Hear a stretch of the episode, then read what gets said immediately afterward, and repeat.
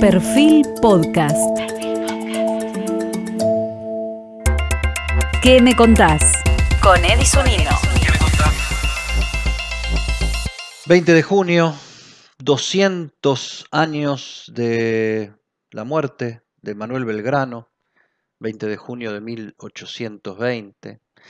Hace poquito hubiera cumplido 250 años de vida, murió a los 50 años Manuel Belgrano, el creador de la bandera, el hombre, uno de los hombres que nos marca. Yo fui a la escuela número 20, la primaria, la escuela número 21 General Manuel Belgrano, en Villa Sarmiento, Aedo, partido de Morón, en el oeste del Gran Buenos Aires. Ahí di, hice mis primeros palotes en la educación y ahí hice mis primeras relaciones con la bandera nacional, izarla, verla, cantarle, jurarla en tercer grado y siempre bajo la invocación de Manuel Belgrano, escuela número 21, General Manuel Belgrano. Yo creo que nos han contado la historia como un cuentito, ¿eh? nos han contado la historia convenientemente para los intereses, las visiones y las misiones que tenían los hacedores del país, ahí cuando se empezó a contar la historia de una sola manera, eh, después de que se acabó la disputa entre unitarios y federales, siempre me llamó la atención de por qué San Martín es más en nuestra historia, en el relato de nuestra historia, que Belgrano. Eh, tal vez porque, bueno, está bien, está el cruce de los Andes, un acontecimiento monumental. Eh, está bien que para padre de la patria había que tener éxitos militares rotundos. Una cosa era ganar acá adentro y otra cosa era a ganar a Chile, irse a ganar a Perú, entregar oropeles, etcétera, etcétera. Pero yo digo, ¿será también por quién contó la historia? Porque el relato de nuestra historia tiene un componente militar más fuerte, porque también podría decirse que Belgrano es más grande que San Martín desde el punto de vista doctrinario, desde el punto de vista de ponerle el cuerpo al minuto cero de la Revolución de Mayo y sin ser militar irse al norte y hacerse cargo de un ejército y, ser la la flama encendida, doctrinaria de la Revolución de Mayo. ¿Por qué no le preguntamos a, los que saben sobre este tema? Porque después, tanto San Martín como eh, Belgrano terminaron teniendo su propio encuentro, pero Belgrano murió antes. Preguntémosle a los que saben. Pacho O'Donnell, ¿Por qué San Martín es más grande que Belgrano? ¿Es más grande? Bueno, a mi, criterio, eh, San Martín y Belgrano son complementarios. San Martín era un gran militar, un militar fogueado en las guerras napoleónicas en Europa y cumplió esa función, es decir, definió la independencia militarmente. Belgrano fue un gran intelectual, un intelectual formado en la Universidad de Salamanca, eh, un hombre mm, que fue un importante, quizás el más importante ideólogo de la, de la, Revolución de Mayo, eh, alguien que nunca hubiera escrito la palabra militar si le hubieran puesto una línea de puntos, digamos, donde poner eh, su profesión, su oficio hubiera dudado entre poner economista y poner educador. Em, fue un hombre además con una, con una gran sensibilidad social, o sea, un hombre que vivió mm, prácticamente contemporáneamente la Revolución Francesa cuando estaba en Europa, muy imbuido de todos los principios de los derechos del hombre, eh, muy imbuido de todas las ideas nuevas que circulaban en ese momento. Inclusive conoció personalmente a Adam Smith, ¿no? En la parte económica, porque él estudió leyes, pero lo que más le interesó fue la parte económica. Él, por ejemplo, digamos, tradujo a los fisiócratas, que era la escuela económica más, eh, eh, más en boga. En esos tiempos lo tradujo al español. Y, em, por ejemplo, mira, fíjate vos, eh, permanentemente uno puede trazar una línea de, de, Belgrano, se puede tomar varias aristas, vamos a tomar una, y es el hecho mm, de su sensibilidad social, como decía.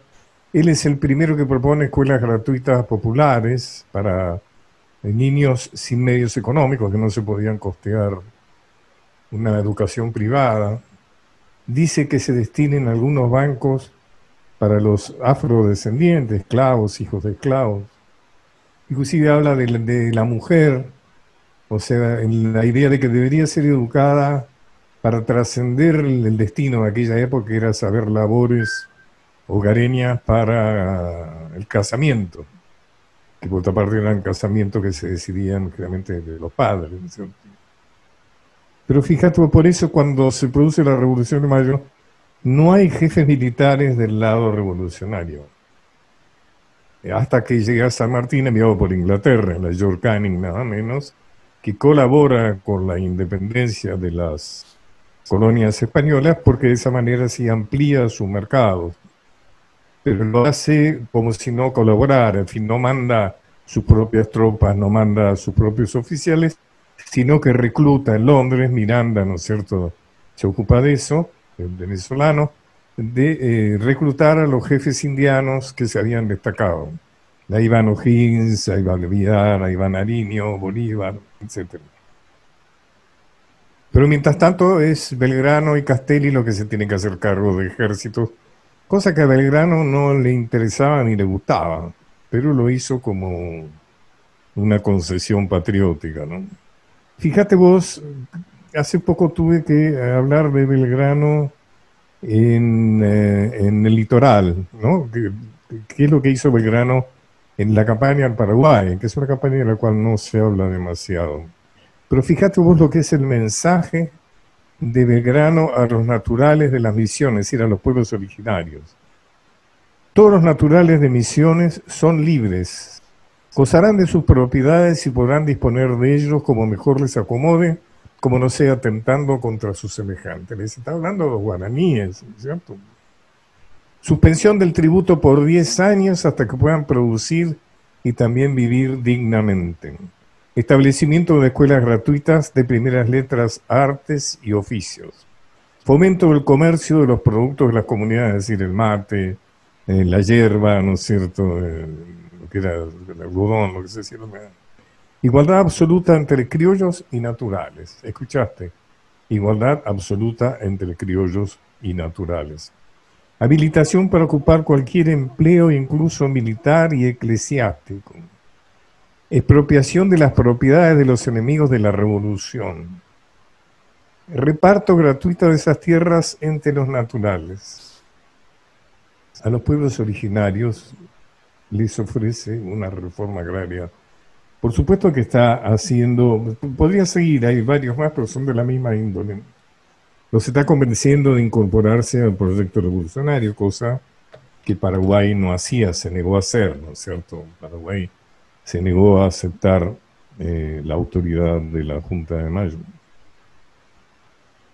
Pero quizás es la parte más interesante, la más desconocida. Sí, la pregunta tuya es correcta en el sentido de que hay una, la, historia oficial, la historia liberal, la historia porteñista, antipopular, la, la, que aún ahora sigue con variaciones, con cambios de nombre, etcétera, pero sigue rigiendo, digamos, la, lo que sería la, eh, digamos, lo autorizado, digamos, de nuestra historia.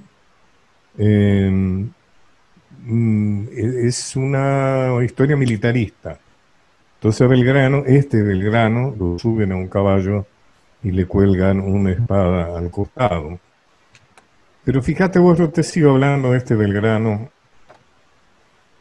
fíjate vos, imagínatelo en el norte, el escenario de guerra tan, tan, tan, árido, ¿no es cierto?, como la Puna, la zona andina, donde está librando batallas, algunas gana, otras pierde, Tucumán, Salta, Vincapuja, Tucumán. Cuando le dan un premio por la batalla de Salta, dona ese premio para que la fundación de cuatro escuelas. Impresionado por la pobreza de esa zona, a lo mejor en, época actual volvería a impresionarse.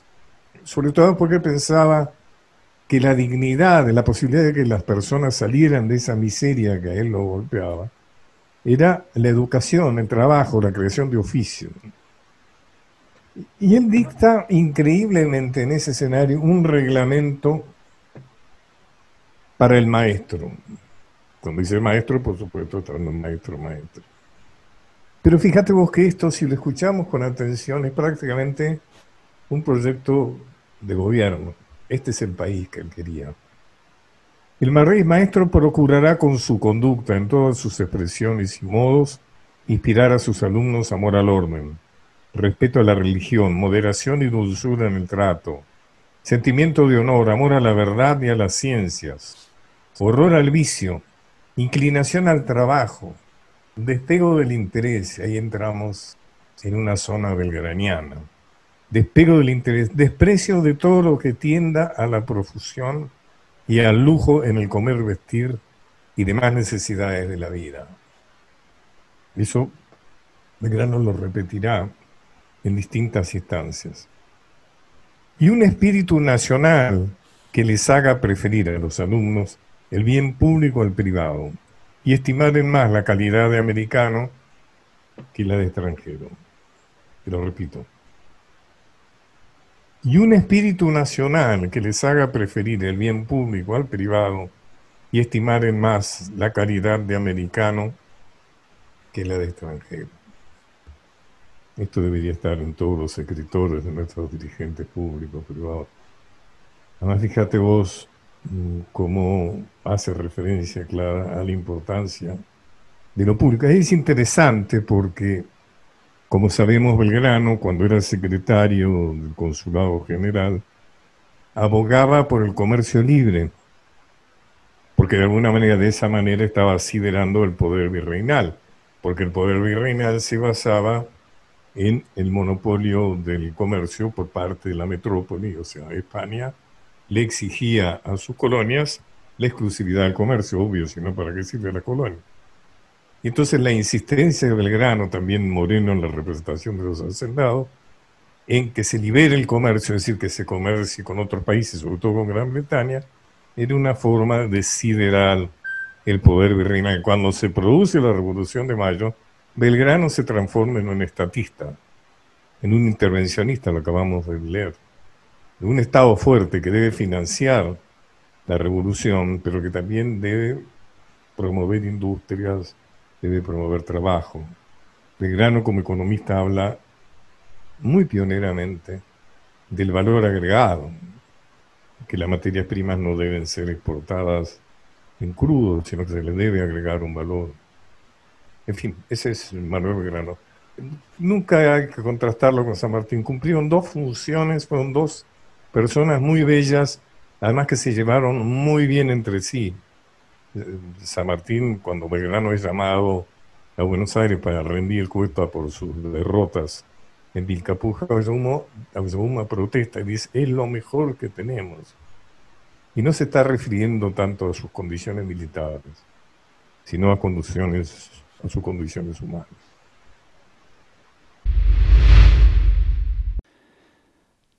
Manuel José Joaquín del Corazón de Jesús Belgrano tendría hoy 250 años. Junio es el mes belgraniano, ya que no solo se cumplen años de su nacimiento, sino también de su muerte, el 20 de junio, que es el Día de la Bandera, como todos sabemos. Lo que pocos saben o recuerdan es que el día en que Belgrano hizo bautizar casi clandestinamente la bandera celeste y blanca, el 25 de mayo de 1812, quien portaba la insignia en lo que es hoy la Catedral de Jujuy no era un criollo, ni un mestizo, ni un español arrepentido, sino un austríaco. No se sabe si era tirolés o había nacido en Moldavia, lo que hoy lo haría checo.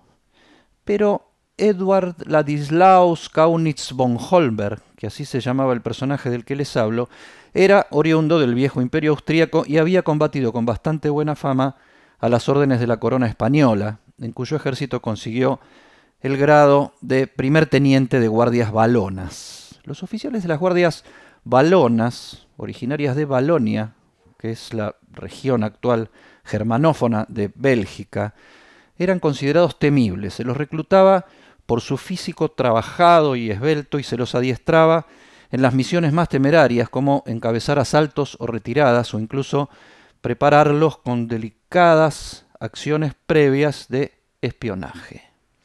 Holmer llegó a Buenos Aires en marzo de 1812 en el mismo barco que lo hicieron el teniente coronel de caballería José de San Martín y el alférez de carabineros reales Carlos María de Alvear, y de inmediato fue trasladado a ponerse a las órdenes de Belgrano en el ejército del norte.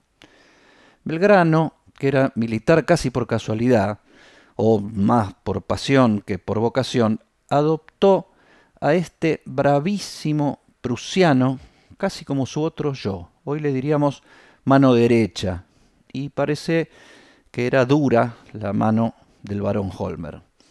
En sus imperdibles memorias, el general José María Paz, una de cuyas primeras tareas militares fue ser puesto al mando directo de quien él llamaría siempre Hollenberg, recuerda que Belgrano nombró de inmediato jefe de Estado Mayor al recién llegado, comillas, sin que entonces o ahora se pueda entender lo que se entendía bajo esa denominación de jefe de Estado Mayor. Interpreta el Manco Paz que al dar al varón un título que nadie entendía, solo se quiso halagarlo porque se tenía de él la más alta idea en punto a conocimientos militares y prácticas de la guerra. Sucede que, siempre según Paz, este prusiano de pura cepa era terriblemente estricto en materia de disciplina. Aplicaba a sus subordinados el máximo rigor y era inflexible ante las faltas o desobediencias afirmaba que había que combatir la mala costumbre de la siesta. Sus soldados lo apodaron 50 palos, ya que ante la menor falta los sancionaba con esa pena. 50 palazos, ¿entiende? Se le atribuyen al barón Holberg estas palabras en una arenga. Cuando el servicio del Estado lo exige, no se pregunta al individuo ¿quieres? sino que se le dice claramente debes. Dice Paz en su memoria, quiso aplicar sin discernimiento a nuestros ejércitos semi-irregulares los rigores de la disciplina alemana. Hablaba Holberg con un fuerte acento alemán, tan marcado como el refinado español castizo con que se expresaba Belgrano. De uno y otro acento solía mofarse, bastante poco por lo bajo, un oficial joven, el bravo, audaz y jactancioso Manuel Dorrego. Tampoco respetaba a la dupla de jefes Juan Ramón Balcarce, que era más antiguo que Belgrano en el ejército del norte y lo celaba bastante. El general Paz sugiere en sus memorias que por indicación del barón Holberg, Belgrano hizo espiar a Balcarce. Miren de dónde vienen las internas de la patria, acusaciones de espionaje incluidas. Dorrego y Balcarce le hicieron mala fama a Holberg, sobre todo al cabo de la triunfal batalla de Tucumán. En el cuerpo de oficiales se lo acusó poco menos que de cobardía en el combate, cosa que el general Paz no confirma en sus memorias, pero tampoco niega. Y Belgrano terminó entregando a su preferido, que se volvió a Buenos Aires. Acá diseñó algunos fuertes para la lucha contra el indio y peleó al mando de Alvear en Brasil. Era muy afecto a la botánica Holmer.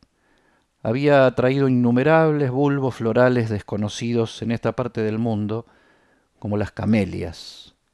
Murió en 1853, 33 años después que Belgrano, y poquito después del nacimiento de su nieto, Eduardo Ladislao Holberg, quien fue fundador de las ciencias naturales en nuestro país. Belgrano fue cuestionado por sus modales refinados, su elegancia, al punto de que se hizo famoso el rumor sobre su inexistente homosexualidad. En su libro, el historiador Daniel Balmaceda afirma que Belgrano era un dandy. ¿Por qué Belgrano era un dandy, Daniel? Belgrano fue una persona de gustos refinados desde toda, toda su vida.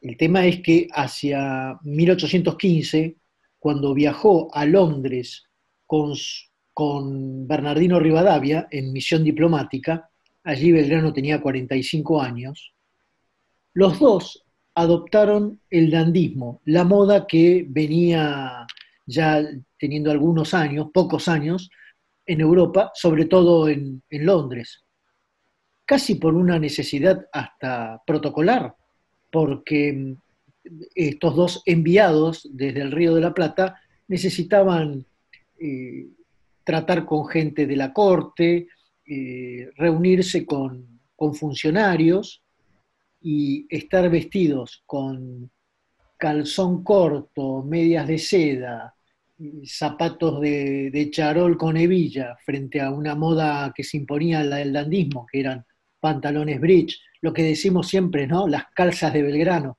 en realidad eran pantalones bridge.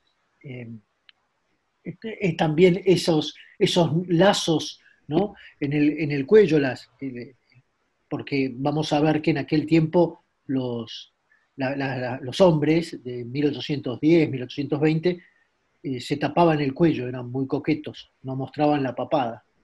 Y los peinados, una moda también eh, que se impuso en aquel tiempo, había distintos tipos de, peinados que se fueron imponiendo, las patillas y el cuidado excesivo. El dandismo proponía un cuidado excesivo de la, ropa, de, aseo, algo que para las chicas era este, una buena noticia, y, Belgrano adoptó esta, esta moda, eh, que incluía además gustos refinados, como dije, porque se decía que el dandy era, tenía maneras más suaves, e inclusive, para explicar cómo era la, la cualidad del dandy, se decía que tenía características afeminadas. De hecho, un oficial, un futuro general de la nación, Iriarte, Tomás de Iriarte, lo conoció a Belgrano ya a la vuelta de, aquel viaje y dijo que tenía maneras afeminadas, sin que eso eh, tuviera la connotación eh, que tal vez nosotros le podemos dar a 200 años de distancia. Lo que se pretendía decir era que justamente no tenía un estilo eh, de, los, el, estilo clásico de los hombres, un poco brutos en el trato, eh, poco, muy poco pulcros. Claro, insisto que esto a las mujeres les encantaba, una persona de, trato más, más dulce, de, que se perfumaba, que cuidaba su aspecto, sin duda, en esa época en que nosotros los varones olíamos muy mal y que este, hombres como Rivadavia y Belgrano llamaban mucho la atención. La historia oficial apartó a San Martín y a Belgrano de Juan Manuel de Rosas, como si unos hubieran estado por un lado y otros hubieran estado por el otro. Pero Juan Manuel de Rosas crió un hijo de Belgrano, y San Martín le dio su sable corvo a Juan Manuel de Rosas. ¿Por qué la historia oficial apartó a San Martín y a Belgrano, nuestro Belgrano del 20 de junio, de Juan Manuel de Rosas, Pacho Donel. Historia separa a San Martín y a Belgrano de Rosas. Bueno, los hace objeto de operaciones a los tres. Opera sobre los tres. De San Martín no sabemos lo que piensa. Nos cuenta que subió los Andes, libró batallas, pero si le preguntamos a alguien en la calle, ¿qué pensaba San Martín? no nos contaron qué pensaba San Martín. Y si no nos contaron qué pensaba San Martín, ¿cómo nos explicamos su largo exilio? ¿Cómo nos explicamos que se va en 1824? Mire, muere en 1850 y extraordinario y muy desconocido es que traen sus restos a su patria en el 80, 30 años después. Mirá vos qué amor por San Martín había en aquellos tiempos. San Martín tenía una clara simpatía por el bando federal. Bueno, está muy claro el apoyo a Rosas, en el legado de Sable Rosa, por ejemplo, ¿no? pero también cuando un gran caudillo, que por supuesto la capital federal no le ha dedicado ninguna calle, porque la grieta sigue ahí, el odio sigue, ni a Ramírez, ni a López, ni a Heredia, ni grandes jefes federales. Cuando, cuando mm, San Martín es nombrado en el Congreso que convoca Gus Bustos, fracasado porque lo sabotea Buenos Aires, para organizar constitucionalmente forma federal al país, se habla de que San Martín va a ser designado la máxima autoridad. Y ahí es cuando Rivadavia y los suyos deciden que hay que deshacerse de este hombre. Y no lo llegan a matar como hicieron con Dorrega porque San Martín se va. Digamos, San Martín se va porque su vida peligra. ¿Cuándo intenta volver San Martín? El único momento en que San Martín intenta volver de su exilio, ¿cuándo es? Cuando cae Rivadavia. Y sube al gobierno una persona con la cual no tuvo una gran relación personal, pero tenían los mismos enemigos, que es algo que une mucho tener los mismos enemigos, que fue el gran Manuel de Río. Cuando llega al Brasil se entera de que lo han asesinado, que los solitarios lo han asesinado, entonces no baja, baja al Montevideo y regresa a, bueno, a, Europa, ¿no es cierto? A Belgrano también lo operaron. La historia oficial operó sobre Belgrano ¿Vos, eh, la gente conoce este Belgrano que acabamos de hablar? ¿Conoce ese Belgrano con esa beta popular? Belgrano está coagulado como el creador de la bandera. San Martín está coagulado como el que cruzó el Sando.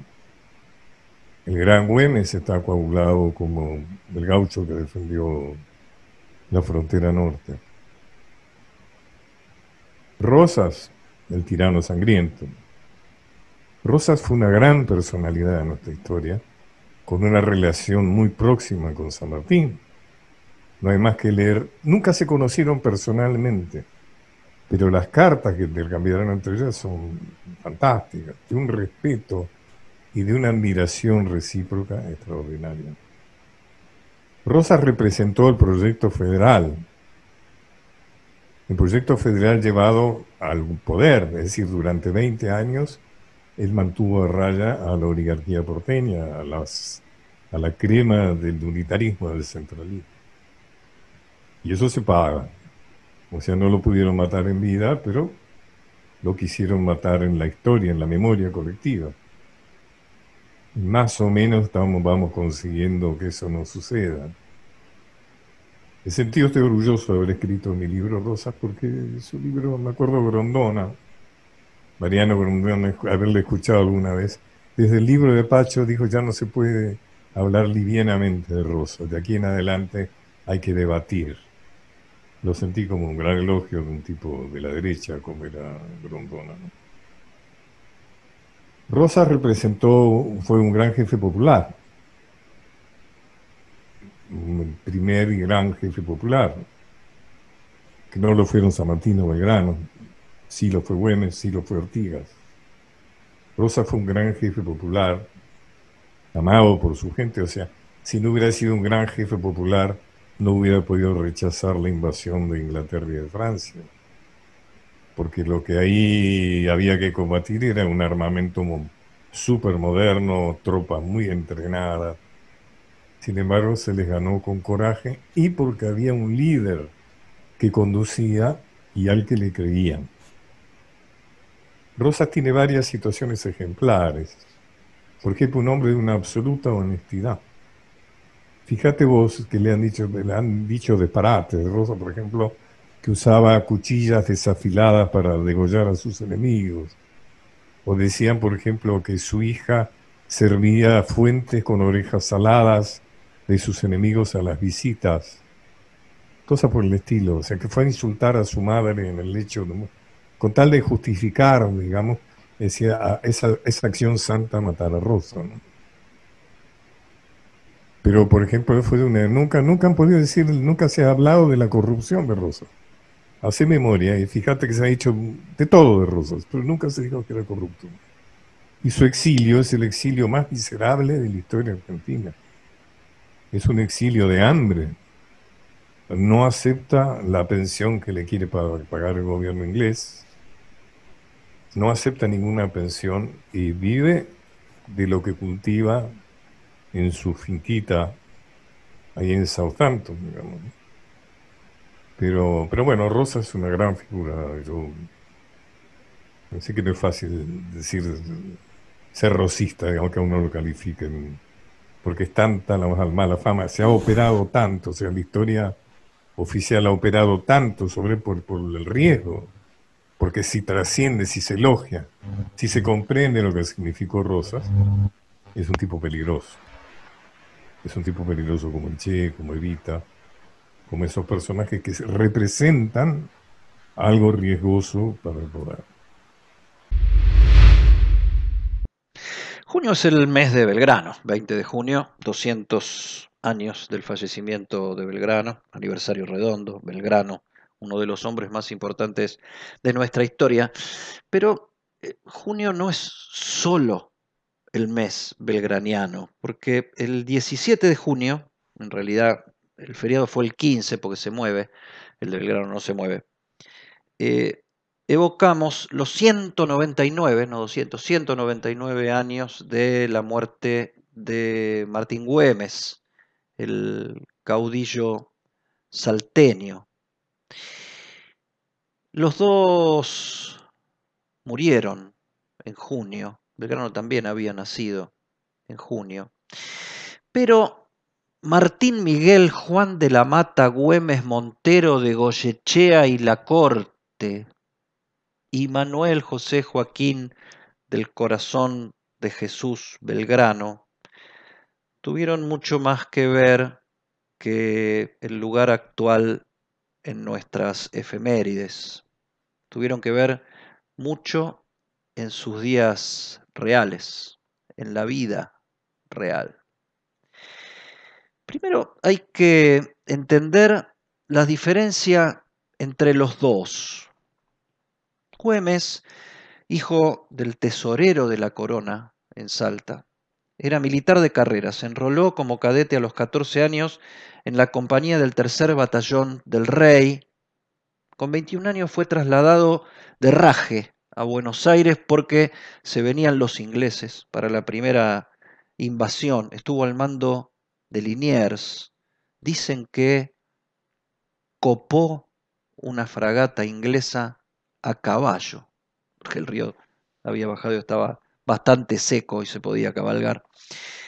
La Junta Gubernativa del Reino de Sevilla, por su desempeño en las invasiones, lo ascendió a subteniente del regimiento de infantería porteño y en 1809, en una de sus primeras decisiones como último virrey, Cisneros lo trasladó a la guarnición militar de Salta.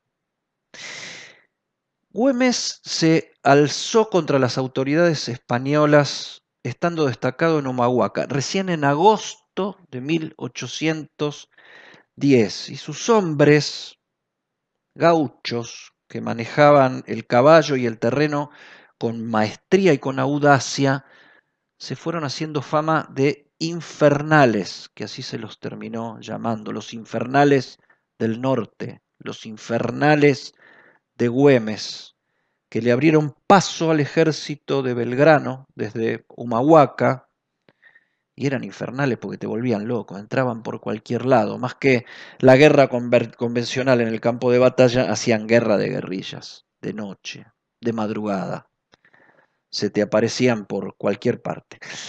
Al igual que Belgrano, Güemes tenía una educación refinada, era de clase alta, pero el cuartel militar desde los 14, el gauchaje, estar en contacto con los gauchos que eran su tropa, y del lado de frente el cerrado conservadurismo de la sociedad salteña de entonces, que era muy hispana, le habían impregnado un discurso vulgar con la tropa y un marcado encono contra los ricos en su desempeño como caudillo político, porque Güemes tenía ambiciones políticas, a diferencia de Belgrano, que tenía posturas políticas. Escribió el general Paz en sus espectaculares memorias, leo, cuando se proclamaba solía hacer retirar a toda persona de educación y aún a sus ayudantes, porque sin duda se avergonzaba de que presenciaran la imprudencia con que excitaba a aquellas pobres gentes a la rebelión contra la otra clase de la sociedad, la otra clase de la sociedad, decía el Manco Paz, agregaba después, este demagogo, este tribuno, este orador, carecía hasta cierto punto del órgano material de la voz, pues era tan gangoso por faltarle la campanilla, que quien no estaba acostumbrado a su trato sufría una sensación penosa al verlo esforzarse para hacerse entender, pero tenía para los gauchos tal unción en sus palabras y una elocuencia tan persuasiva que hubieran sido en derechura a hacerse matar para probarle su convencimiento y su adhesión, su lealtad. Parece peronista Güemes en este relato del Manco Paz. Hay que decirlo, el ejército del norte fue en gran medida fruto de la improvisación y a la vez un espacio de internas cruzadas entre gente de ideas muy apasionadas, muy pocas pulgas, pero distintas procedencias y distintas visiones de la revolución. Belgrano terminó echando a Güemes del ejército del norte, lo trasladó a Buenos Aires y escribió después, las virtudes y servicios militares de este individuo no son tantas ni de tanto valor como se ponderan vulgarmente. Virtudes, ciertamente, no se le han conocido jamás. Y sus servicios han sido manchados por ciertos excesos, o mejor diré, delitos de los que tengo fundamentos muy graves para creerlos, aunque no documentos. Por lo que lo mismo considero que no podrá ser útil en este ejército que trato de depurar de toda corrupción a toda costa. Parece que Güemes se había sobrepasado con alguna dama en alguna incursión eh, del ejército del norte, y era tan ambicioso en su voz de mando que tal vez Belgrano sintió que Güemes le hacía de algún modo cierta sombra, tal vez. Para congraciarse y recuperar terreno, tiempo después Güemes ha noticiado de las tensiones de Belgrano con las autoridades porteñas. Le escribió con su tono anti-establishment. Hace usted muy bien en reírse de los doctores. Sus vocinglerías se las lleva el viento. Mis afanes y desvelos no tienen más objeto que el bien general, y en esta inteligencia no hago caso de todos esos malvados que tratan de dividirnos. Así pues, trabajemos con empeño y tesón, que si las generaciones presentes nos son ingratas, las futuras venerarán nuestra memoria, que es la recompensa que deben esperar los patriotas. Güemes, despreciado y temido por el poder político y económico, fue rehabilitado por San Martín. Recién después lo rehabilitaría Belgrano. San Martín lo ascendió militarmente y fue reconocido a tal punto que terminó siendo gobernador de Salta y terminó entrando a la historia oficial con su guerra gaucha por la independencia y sus infernales. Tuvo su caída en desgracia también. Pero bueno, hoy evoquemos a los próceres y no a sus desgracias. Eh, en su momento fueron personas reales. Caminaban al aire libre, se mojaban cuando llovía, iban al baño, se enjuagaban los dientes, en el mejor de los casos. Eran personas normales. Tenían anécdotas.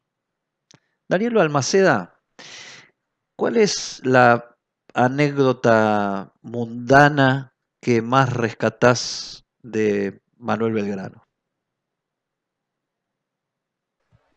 Resulta muy curioso ver la manera en que se relacionó con Josefa Escurra. Él tenía unos 32 años, Josefa 17, 18, se conocieron en una fiesta en la casa de Zarratea y mm, a partir de allí iniciaron una relación.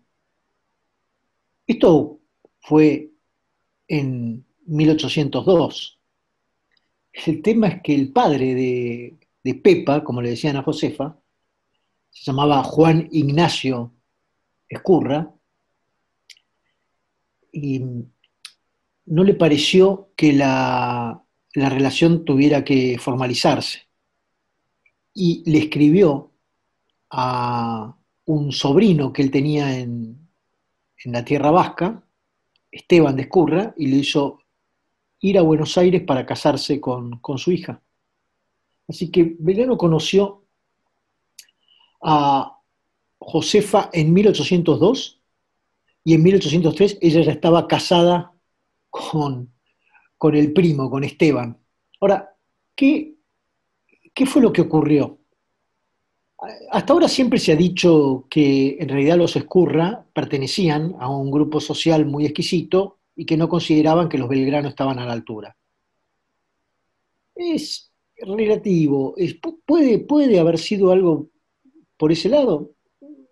Yo lo dudo. Belgrano era, en ese momento Manuel, era un funcionario muy destacado, importante, el economista más importante de aquel tiempo en el Río de la Plata era un buen candidato. La familia Belgrano eh, tenía este, un buen pasar, pertenecían al grupo de los vecinos honrados, como se le decía en aquel tiempo a los que estaban, digamos, en la, en la sociedad, pertenecían al grupo social. Y así que lo que hay que tener en cuenta es que juntos trabajaron en el consulado, mientras Belgrano era secretario del consulado, el síndico procurador era el padre de Pepa, y era el que recibía los informes de los médicos cada vez que Belgrano pedía que, eh, este, licencias por enfermedad, porque recordemos que Manuel, Manuel José Joaquín del Corazón de Jesús, para llamarlo con todos sus nombres, era, eh, había contraído sífilis en, España y el padre de, Josefa recibía esos informes de los médicos.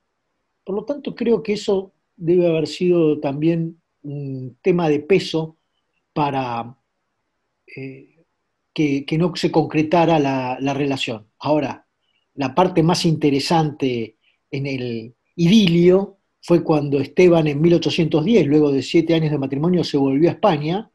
Ella quedó casada, pero alejada de su marido, y a los dos años se fue al norte a encontrarse con Manuel, con Manuel Belgrano, jefe del, eh, regimiento del, ejército, perdón, del ejército del norte. En medio del, teatro de guerra, hizo, es decir, se fue de Buenos Aires y se fue a la zona de conflicto de la guerra con los realistas. De hecho, hicieron juntos el éxodo jujeño. Ella estuvo en Tucumán el 24 de septiembre de 1812, cuando tuvo lugar la batalla. Y después sí, ya se separaron y mientras Belgrano partía a Salta para hacerse, este, para, eh, enfrentar una vez más a los realistas, la batalla del 20 de febrero de 1813, Josefa se fue a Santa Fe y allí tuvo un hijo, un hijo que eh, el día del bautismo figuró como eh, hijo de padres desconocidos y su madrina de bautismo fue precisamente Josefa Escurra, que lo llevó a Buenos Aires como si hubiera adoptado una criatura y fue criada por Encarnación Escurra y su marido, Juan Manuel de Rosas. Por lo tanto, sus tíos se convirtieron en sus padres y su madre se convirtió en su tía. Parece una novela de Alberto Migré, ¿no? Qué linda es la historia. ¿eh? Qué, qué bueno hubiera sido poder estar ahí, aunque sea un ratito, cruzarse con estas gentes que no debían ser tan amigables como se nos hacen en su vínculo con nuestra propia historia personal. Lean historia, no se queden con estos comentarios, estas divulgaciones. Lean, investiguen, busquen. En esos libros estamos nosotros. Tal vez no en la mejor versión, pero estamos ahí. Perfil Podcast.